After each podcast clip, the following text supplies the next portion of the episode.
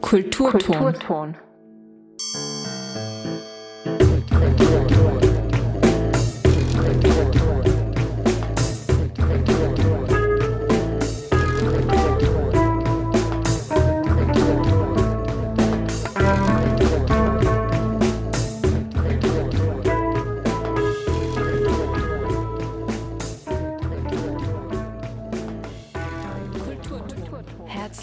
willkommen zu einer neuen Ausgabe des Kulturton Unikonkret Magazin, dem Kultur- und Bildungskanal auf Freirad. Am Mikrofon ist Anna Obererlacher. Die heutigen Magazinbeiträge lassen sich im übertragenen wie im buchstäblichen Sinne beleuchten. Die Bühnenscheinwerfer knipsen wir für das neue Innsbrucker Festival Positive Futures an, befassen uns anschließend mit der Geschichte und der permanenten Verfügbarkeit des Lichts aus wissenschaftlicher Sicht und rücken schließlich noch das Innsbrucker Westbahntheater ins Rampenlicht.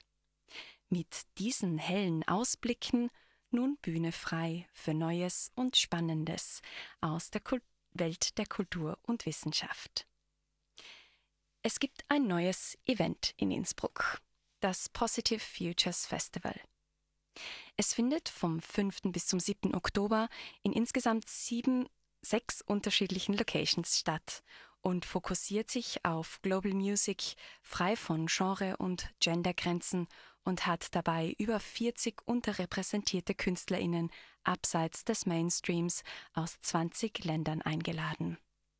Es soll ein interkulturelles Fest der Gleichberechtigung sowie der Diversität in vielen inspirierenden, unerhörten und abenteuerlichen Ausdrucksformen werden.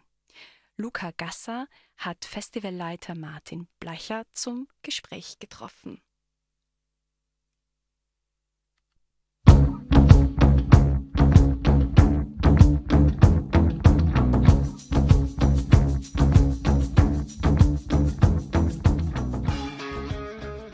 Das war Gayesu Akiol, ein Main Act beim allerersten Positive Futures Festival del Mundo.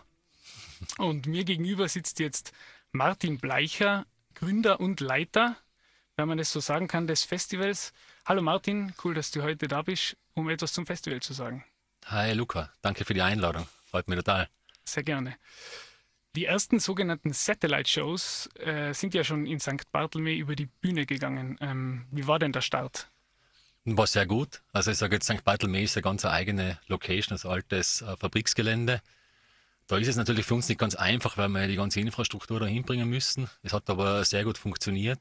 Da waren ja zwei Abende, also einmal war es ein bisschen auf Hip-Hop ähm, fokussiert. Da waren viele lokale, also junge lokale Künstler dabei und dann ein Headliner aus Amerika, Brian Annels und Infinity Knives.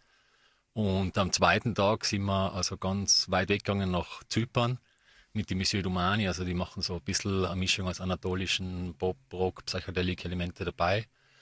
Ja, und es hat super funktioniert. Also es war sehr gut. Ähm, der erste Abend war super besucht, der zweite hätte können besser, besser sein, aber da waren ja relativ viele Sachen in der Stadt und dann ist halt Innsbruck, Innsbruck. Aber wir sind glücklich damit, ja, und jetzt geht es dann eh die Woche schon wieder weiter. Genau, da kommen wir dann später noch dazu.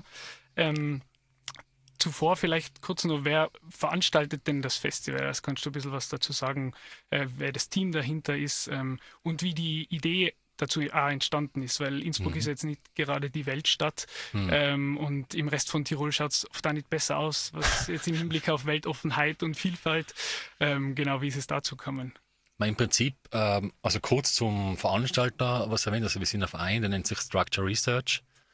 Genau, und da heraus ist dann irgendwo das, das Bedürfnis oder der Wunsch entstanden, mal ein Festival zu machen.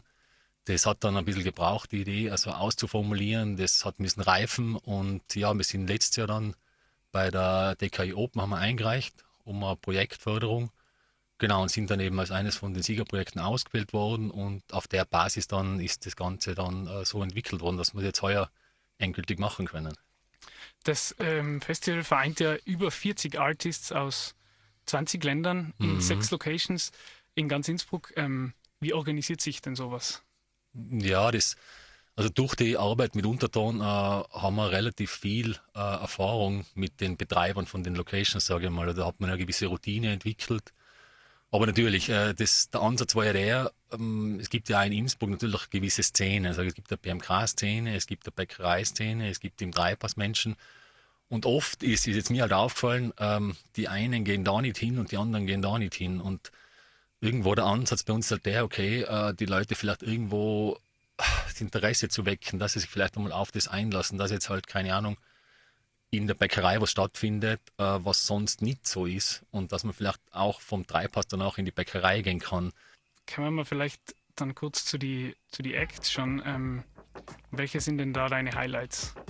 Ah, ich wusste, dass die Frage kommt und ich tue mir da extrem schwer, weil irgendwie, ähm, ja, ich könnte jetzt schon von bis, ich könnte jetzt zwei Stunden drüber reden, aber was du jetzt gespielt hast am Anfang, also Gaia Suakiol ist sicher also von ihrem Standing in der, in der Szene, absolute, Heil, also absolute Headlinerin, wenn mhm. man es so nennen will.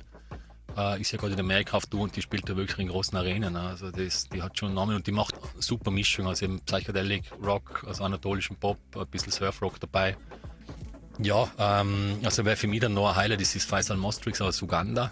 Also der kommt eben aus dem Niege-Niege-Umfeld, ist ein Label, ähm, das was sich mit, sagen wir mal, groß als ostafrikanischer neuer äh, Musik oder neuer Verschmelzung von äh, traditionellen Einflüssen, aber auch dann auf zeitgenössisch getrimmt, veröffentlicht, haben in den letzten Jahren einen extremen Boost gehabt und kennen, glaube ich, einige Menschen auch schon in Innsbruck, weil eben das Heart of Noise da schon ein bisschen Pionierarbeit geleistet hat. Und wir haben eben den Faisal da eingeladen. Ja, und auch am Freitag, also das ist, glaube ich, eins von den absoluten Highlights, Fulu Miziki, ein sechsköpfiges, ähm, sage ich mal, Percussion Ensemble aus der Demokratischen Republik Kongo. Die machen im Prinzip aus alle möglichen äh, Müllgegenstände, seien es Rohre, seien es Behälter, seien es Kanister, äh, ihre Sounds und die habe ich auch letztes Jahr gesehen auf einem Legacy Festival und ja. Genau, außerdem gibt es noch, es hört ja gar nicht auf, äh, im Rahmen des Festivals zwei Filme zu sehen. Mhm. Ähm, willst du da kurz noch was dazu sagen? Ja, total gerne. Also der erste Film ist A Story of Sahel Sounds. Ähm, Sahel Sounds ist im Prinzip ein Plattenlabel, ein Blog äh, von einem Amerikaner, der heißt Christoph Kirkby. Und der ist immer wieder in diese Sahelregion, also das ist in, zwischen Niger und Mali, glaube ich, da in der Gegend äh, gereist und hat dort sozusagen lokale MusikerInnen gesucht oder Sachen gesucht, die was man halt so auch noch nicht kennt und veröffentlicht die Sachen seit, ich weiß es nicht ganz genau, ich glaube 15 Jahren oder sowas auf seinem Label. Genau, und das Neoban Kollektiv, äh, es ist ein, ein Filmproduzententeam aus Deutschland, die haben zu dem Sahel Sounds einen Film gemacht Genau, und der Flo Kläger, das ist einer von den dreien, der ist eh live vor Ort, also wo der Film dann gezeigt wird und äh, macht immer QA danach. Und äh, der spielt auch noch DJ-Set, also ähm, zu dem ganzen Sammelsurium Sahel Sounds äh, am Samstagabend ab 1, glaube ich, oder so, oder ab 12 in der BMK. Ah, ja. mhm. Und der zweite Film, ähm, da geht es um, um die Uiguren, also diese Jiangmen oder so, ich weiß nicht genau den Namen, diese nordwestliche Region in China, äh, es gibt da eben einen Franzosen und eine Italienerin, den François Cambussat und die Gianna mhm. Greco, die haben einen Film darüber gemacht, die sind da hingefahren und sind äh, so Schamanen auf den äh, hinterher. Im Prinzip haben die verfolgt oder wollten die ausfindig machen. Genau. Und ja, zwei Filme, und das, glaube ich, passt ganz gut dazu. Mhm. Ähm, jetzt lautet das Festivalmotto ja Empathy over Opinion. Mhm. Mit dem Zusatz, es wird nicht belehrt, es gibt nichts zu verstehen, nur zu fühlen. Mhm. Ähm, wenn man sich jetzt aber die Filme so anhört, klingt es ja schon, dass man beim Positive Futures Festival auch einiges lernen kann. Das, ja, klar, das, das kann man jetzt äh, so verstehen, absolut. Ähm, das ist ein bisschen übergeordnet jetzt das Thema. Also da geht es eher darum, was ja der theoretische, wie soll ich sagen, Unterbau oder die, der Kern im Prinzip von dem Festival ist, ist das, dass wir einfach glauben, dass mit dieser Ausgrenzungspolitik, die einfach betrieben wird von, von vielen PolitikerInnen, auch in Österreich, äh, wir uns dem Thema Integration und dem Thema Gleichberechtigung von allen Menschen in keinster Form äh, nähern können.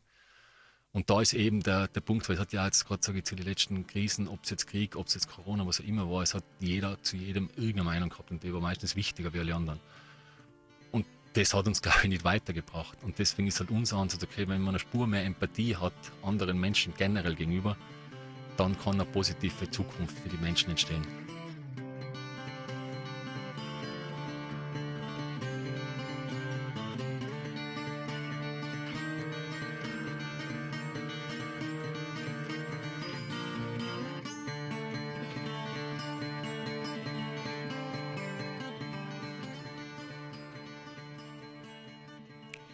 Das war Luca Gasser mit einem Beitrag zum ersten Positive Future Festival für Global Music im Gespräch mit Martin Bleicher. Alle Informationen zum Festival findet ihr online unter positive-futures.at. So ein Festival ist, wie so vieles in unserer Gegenwart, energieintensiv. Das lässt sich kaum vermeiden. Dennoch, Energiesparen, ob aus umwelttechnischen Gründen oder wegen der hohen Kosten, ist ein brisantes Thema. Doch wo gibt es Einsparpotenzial und wo macht es Sinn? Einige Städte wie Wien machen es schon vor und drehen künftig das Licht früher ab. Dabei hat man aber nicht die Straßenbeleuchtung, sondern die Beleuchtung öffentlicher Objekte, die nicht notwendigerweise beleuchtet werden müssen. Im Fokus zum Beispiel Wahrzeichen, Denkmäler oder auch Reklametafeln in Industriegebieten. Es wird also etwas in Frage gestellt, das für uns selbstverständlich ist: die ständige Verfügbarkeit von Licht. Das war nicht immer so. Die Historikerin Ute Hasenöhrl von der Universität Innsbruck forschte zur Geschichte des Lichts und erzählt in diesem folgenden Archivbeitrag mehr über die konfliktreiche Lage der Beleuchtung. Und Sie haben vorher gemeint, wenn ich es jetzt richtig im Kopf habe, dass diese, dass es sozusagen um die Beleuchtung durchaus auch, dass es auch ein Konfliktthema mhm. war. Ja. Äh, was war denn da? Also da muss ich wieder wiederholen, das ist so ein bisschen ähm, also wirklich spannend, dass es, dass, wenn man Licht und Konflikte und historische Betrachtung, was war, was hat es denn da für Konflikte gegeben, oder? Ja, ganz unterschiedlich. Ähm, das reicht von, also man muss zum einen dazu sagen, dass eigentlich die Einführung fast jeder neuen Lichtquelle zu Konflikten geführt hat. Ähm, ja. Das reicht von ähm, theologischen Bedenken, dass ähm, die Nacht dunkel geschaffen wurde und es uns nicht zusteht, sie zu erhellen, das mhm. äh, geht über Sittlichkeitsbedenken, wenn die Nacht zu hell wird und die Leute verstärkt rausgehen, wer weiß, was sie da treiben. Das geht über äh, Gesundheitsfragen, ähm, gerade ähm, als in den 1870er, 80er Jahren die Bogenlampen ähm, mhm. verwendet wurden, die ein sehr grelles Licht ausgestrahlt hatten, gab es sehr große ähm, Bedenken, ob ähm, das vielleicht zu Augenschäden führen könnte. Ja. Und ähm, wie man Blendungsfragen zum Beispiel, ja, wie man mit diesen umgehen soll. Ästhetische Bedenken, sehr viele natürlich. Das Stadtbild, das Landschaftsbild ändert sich durch Beleuchtung sehr massiv. Es gibt sogar Äußerungen, einzelne muss man sagen, das ist jetzt eher ähm, natürlich interessanter, aber durchaus jetzt nicht die Standardmeinung, dass die Verdunkelung etwa im Ersten Weltkrieg hat durchaus auch kulturkonservative Kommentare ähm, evoziert ähm, dass die Stadt seit langem nicht mehr so schön aussah wie jetzt, wo nur noch das, der Mondschein die Dächer beleuchtet. Insbesondere in den 1910er, 20er Jahren die Leuchtreklame, über die massiv gestritten wurde, ähm, wie die eingesetzt werden darf, ähm, wie intensiv Leuchtreklame eingesetzt werden darf. Das hat bis hin zu Verordnungen geführt zum, ähm, zum Schutze des Stadt- und des, später des Landschaftsbildes. Da ging es um Fragen der Verschandelung. Das ist ein typischer zeitgenössischer Begriff, mit dem da ähm, hantiert wurde. Ähm, das, das sind natürlich auch wirtschaftliche und soziale Fragen dabei. Wenn Sie in der Lage sind, ihre Fabrikgebäude zu beleuchten, dann ist Nachtarbeit möglich. Das ähm, verändert ähm, die Arbeitsbedingungen. Das mhm. verlängert gegebenenfalls die Arbeitszeiten ohne einen Lohnausgleich. Es gibt ähm, dokumentierte Fälle von, von Streiks, ähm, von ähm, ja, Manufakturarbeitern, in deren Arbeitsverträgen im stand, dass sie von, von Sonnenaufgang bis Untergang mehr oder weniger arbeiten sollten. Und das künstliche ja. Licht hat das jetzt eben verändert ähm, mhm. und potenziell eben auch ihre Arbeitszeit. Ja, das, das äh, führt über die Verwendung des öffentlichen Raumes. Ich hatte das ja schon angedeutet. Ähm, Beleuchtung führt auch dazu, dass mehr Leute nachts unterwegs sind draußen, weil sie sich sicherer fühlen in einer beleuchteten Stadt. Das muss nicht unbedingt im Sinne der Obrigkeiten sein, denen es dann natürlich schwerer fällt, diesen Raum zu kontrollieren. Und da hat man ein sehr interessantes Spannungsverhältnis zwischen der Straßenlaterne sozusagen als, als Polizist, der sichtbar macht und auf der anderen Seite aber auch ermöglicht, dass immer mehr los ist, sodass es unübersichtlicher wird. Ja, dann verändert sich natürlich mit dem auch das Nachtleben, es entsteht eine neue Vergnügungskultur, gerade in den Großstädten. Die Geschlechterverhältnisse verändern sich damit. Wann können Frauen zum Beispiel diesen Raum benutzen? Welche Schichten haben Zugang zu diesen neuen Technologien? Ja, daran hat sich natürlich Konflikte geknüpft und auch an an technischen Aspekten, an Ressourcenaspekten. Setzt man jetzt Gaslicht ein, setzt man Elektrizität ein, da hängen auch wieder wirtschaftliche mhm. Interessen etwa der Gaswerke dran. Wer ist dafür zuständig? Sind das die Kommunen? Ist das der Staat? Sind das einzelne Unternehmen? Wer hat das in der Hand? Ja, und später ähm, werden dann durchaus auch die Fragen wie etwa Lichtverschmutzung mit thematisiert.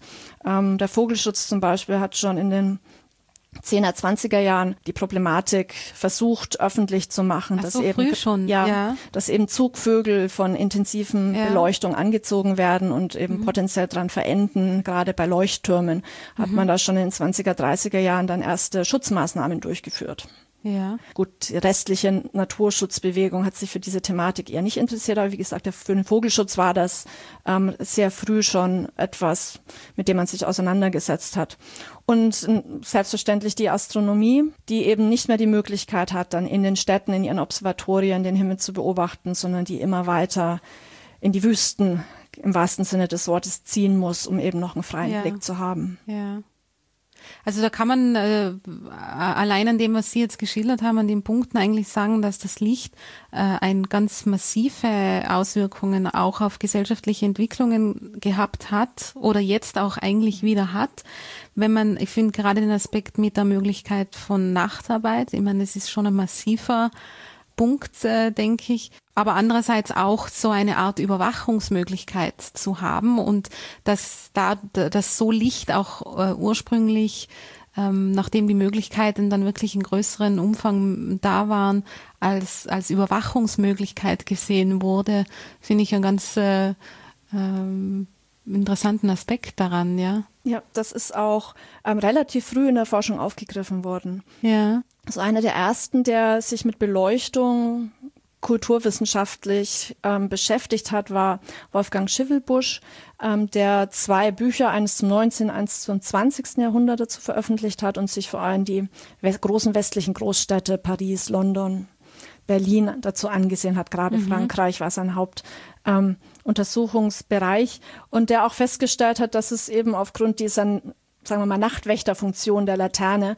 eben auch zu gezielten Zerstörungen gerade in Zeiten gesellschaftlicher Umbrüche kam, während der Französischen Revolution, während der 1830er Revolution, auch 1848, wo Aufständische eben gezielt die Laternen als Symbole der Obrigkeit zerstört haben, aber ja. auch natürlich, ähm, weil sie sich daraus Vorteile im Straßenkampf versprochen mhm. hatten, dass sie mhm. eben nicht mehr so leicht sichtbar und dann auch ähm, ja, mhm. bekämpfbar mhm. sind. Ja, und auch der Aspekt, dass es äh, so einen Rückschluss auch auf äh, wenn man so sagen will, Klassen innerhalb mhm. der Gesellschaft erlaubt. Ja. Denn ja, unterm Strich bleibt ja dann, ich denke jetzt gerade, wenn man weiter zurückgeht, ja immer die Frage, wer kann sich's leisten, mhm. überhaupt das in der Form zu verwenden. Ganz genau. Ja, also Beleuchtung ist ganz lange ein soziales Distinktionsmerkmal. Erzählt die Historikerin Ute Hasenöhrl. Das war ein Ausschnitt eines längeren Gesprächs mit Melanie Bartos vom Büro für Öffentlichkeitsarbeit der Universität Innsbruck. Das ganze Gespräch gibt es zum Nachhören im Podcast der Uni Innsbruck Zeit für Wissenschaft. Und von der Geschichte des Lichts zum Rampenlicht nun, und zwar genauer jenem Rampenlicht des Innsbrucker Westbahntheaters. Mit der Premiere und Uraufführung von Die Dunkelheit kennt keinen Namen, Die Heilige ohne Grab Edith Stein am 7. Oktober geht das Theater in die neue Spielsaison. Und ich freue mich nun sehr, dass Konrad Hochgruber hier im Studio neben mir sitzt oder gegenüber von mir sitzt. Er ist der Leiter des Westbahntheaters, Schauspieler, Regisseur und Lehrender. Herzlich willkommen im ja. Uni Konkret Magazin. Hallo und vielen Dank für die Einladung. Die Premiere von Die Dunkelheit kennt keinen Namen, habe ich eingangs schon erwähnt. Um was geht es denn in dem Stück und inwiefern ist das ein typisches Westbahntheaterstück? Naja, das Typische daran ist, dass es eine Uraufführung ist, also Erstaufführung. Also wir arbeiten sehr viel mit lebenden Autorinnen und Autoren zusammen. Also unser Bereich ist nicht die Klassik in dem Sinne, also ein Schiller, Goethe, sieht man bei uns eher selten. Und genau, wir haben uns gedacht, äh, in Kontakt eben mit dem Bernhard James Lang, der auch der Autor ist, das wäre doch eine spannende Geschichte, Edith Steiner mal ein bisschen ja, in den Vordergrund zu rücken, auch weil es ja doch in Innsbruck eine gewisse Rolle spielt. Äh, es gibt die Straße, es gibt die kirchliche Hochschule, also es ist doch bekannt, der Name, aber vielleicht, wir versuchen einfach mal eine andere Facette auszuleuchten. Mhm. Und genau, das Besondere das hast du schon erwähnt. Ähm, also es ist eben auch eine Uraufführung, es ist eine nicht nur eine Premiere, sondern eine Uraufführung. Ihr wollt neue Stücke zeigen. Inwiefern prägt denn äh, das die Geschichte des Westbahntheaters und auch das Profil? Es war im Prinzip der Start eigentlich. Also wie ich aus München zurück bin, ähm, wieder in Innsbruck, habe ich ein bisschen die, die Theaterlandschaft angesehen und habe mir gedacht, eigentlich das, was wirklich fehlt, sind ein, der, der, Kontakt oder auch die Zusammenarbeit mit den lebenden Autorinnen und Autoren. Und das war dann eben klar, wir werden uns ein bisschen in diese Richtung entwickeln. Und so ist eigentlich gestartet und das ist nach wie vor unser Motto. Trotzdem wollen wir immer Geschichten erzählen. Also es ist immer ein, ein, ein wirkliches Stück. Es ist wirklich sozusagen eine, eine komplette, ein komplettes Theaterstück, das wir erzählen. Aber eigentlich ist das ein bisschen unser Markenzeichen. Mhm. Wenn du sagst wir, wie ist denn das Westbahn-Theater organisiert? Welche Menschen stecken denn da dahinter? Ähm, ich bin so ein bisschen ein Teamplayer, auch wenn ich selber viel mache. So, das ist ein bisschen ein Widerspruch, aber ich spreche gern von wir. Ähm, na, es ist prinzipiell ist es so, dass wir natürlich auch ein, ein größeres Ensemble haben.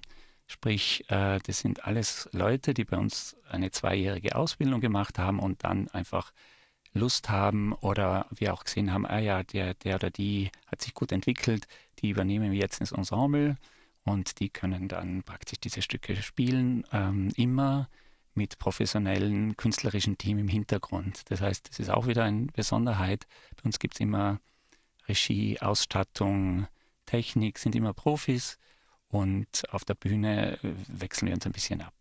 Mhm, das heißt, die SchauspielerInnen sind, kommen zum Teil nicht von einer klassischen Schauspielausbildung her, aber bekommen bei euch die Möglichkeit, auch eine Ausbildung zu absolvieren.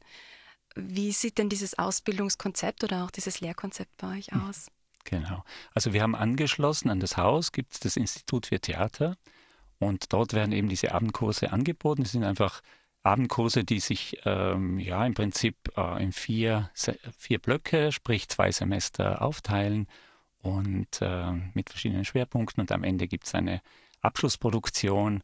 Und zu Beginn habe ich alle, die Lust hatten, ins Ensemble des Westbahntheaters übernommen.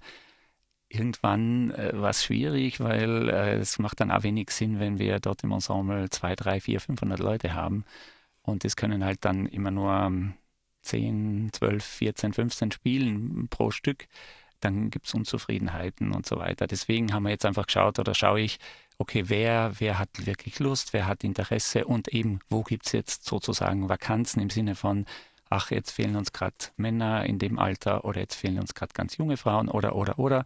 Und dadurch fülle ich dann ein bisschen praktisch das Ensemble immer wieder auf und halte es damit auch frisch und, äh, und auch spannend, weil es dann eben das restliche Ensemble sich auch damit wieder mit neuen Menschen sozusagen äh, ein bisschen arrangieren kann. Mhm. Und die Ausbildung geht die parallel zur Spielsaison oder gibt es da so ähm, sozusagen Lücken, in denen das äh, mehr Platz bekommt? Mhm. Ist im Prinzip ziemlich gut durchgeklügelt, weil es irgendwie der Raum muss sozusagen, ähm, ja, sollte nicht so viele Überschneidungen haben. Also die, die Belegung, sprich äh, die erste, die Premiere ist eben meistens in diesem Zeitraum herum, diesmal 7. Oktober und dann ab dem 9. Oktober starten die Kurse. Das heißt, Montag bis Donnerstag am Abend gibt es immer jeweils einen Kurs. Freitag, Samstag, Sonntag wird dann gespielt. Das zieht sich so durch bis Weihnachten. Dann gibt es einen Schwerpunkt wieder nur Theaterarbeit. Und ab Mitte März haben wir dann wieder dasselbe Prinzip. Also praktisch kurz vorher mit einer Premiere und dann wieder bis in den Juni hinein eigentlich dann wieder die, die Kurse immer mm, Montag bis Donnerstag und auf Wochenende gespielt. Und im Sommer haben wir halt noch ein paar, ähm, ja, zum Beispiel einen Toskana-Workshop oder solche länger dauernde Workshops, die wir dann zusätzlich anbieten. Mhm. Das heißt, wie viele Stücke spielt ihr so in einem Jahr? Also normalerweise, wenn wir es finanziell schaffen, ist immer ein wichtiger Punkt, äh, spielen wir vier Produktionen im Jahr. Plus kommen halt dann die Abschlussproduktionen der eben der Absolventinnen des Kurses oder der Kurse noch dazu. Das heißt, dann können es schon auch einmal sechs sein. Mm, ab und zu gibt es auch Gastspiele, also von anderen Bühnen, die gerne bei uns spielen. Also das, das Theater ist wirklich sehr, sehr gut gefüllt beziehungsweise äh, gut gebucht und wir haben einen dichten Kalender eigentlich. Ja. Mhm. Und jetzt ähm, die Premiere von Die Dunkelheit kennt keinen Namen, findet am 7. Oktober statt. Wie lange läuft das Stück dann? Genau, also wir spielen bis Ende Oktober im Prinzip, immer Freitag, Samstag, Sonntag. Äh, eben die übliche Zeit sollte es gut laufen, dann überlegen wir uns natürlich auch immer eine kleine Verlängerung. Aber das ist einmal meistens, also immer eigentlich, wir haben Premiere und dann das kommende Wochenende wird gespielt und es geht dann so drei Wochenenden eigentlich. Also insgesamt ein Monat Spielzeit und sechs bis sieben Wochen Probenzeit. Warum sollten sich Theater neugierige Menschen dieses Stück anschauen? Ähm, ich glaube einmal wirklich einmal zu verstehen vielleicht oder einmal ein bisschen tiefer einzusteigen in die Idee von, wer war Edith Stein überhaupt? Äh, aber man darf sich jetzt hier keine historische Abhandlung äh, erwarten, sondern eher eine Auseinandersetzung. Auch mit dem mm, Frauenbild, äh, die war schon auch sehr äh, als Frauenrechtlerin, gerade auch in der Kirche. Das ist ja auch eine besondere Position der Frau in der Kirche. Das finde ich auch sehr zeitgemäß weil das ja gerade ein äh, wirklich großes Thema ist. Trotz allem auch ähm, Humor ist dabei, äh, Auseinandersetzung mit wichtigen Themen und eben einfach verschiedene Lebensentwürfe, die da äh, aufeinander prallen und über die man eigentlich äh, teilweise humorig, teilweise auch nachdenklich eine Abhandlung sieht im Prinzip. Mhm. Und jetzt noch eine ganz kleine letzte Frage oder kurze letzte Frage. Auf was freust du dich ganz persönlich besonders in der nächsten Spielsaison? Immer auf das nächste Stück. Vielen Dank für den Besuch im Studio. Konrad Hochgruber, Leiter des Westbahntheaters. Ähm, die Premiere des Stücks Die Dunkelheit kennt keinen Namen findet am 7. Oktober statt. Vielen Dank. Danke. Mit dieser hoffentlich erhellenden Ausgabe des Kulturton Uni Konkret Magazin verabschiedet sich nun Anna Obererlacher aus der Sendung. Vielen Dank fürs Reinhören. Nachhören könnt ihr das Magazin aber auch und zwar unter freie-radios.online. Vielleicht hört ihr auch beim nächsten Mal wieder rein, in zwei Wochen, dann am Montag, den 2. Oktober. Mit diesen Aussichten verabschiede ich mich und wünsche noch einen schönen Abend, viel Freude mit dem Programm von Freirats.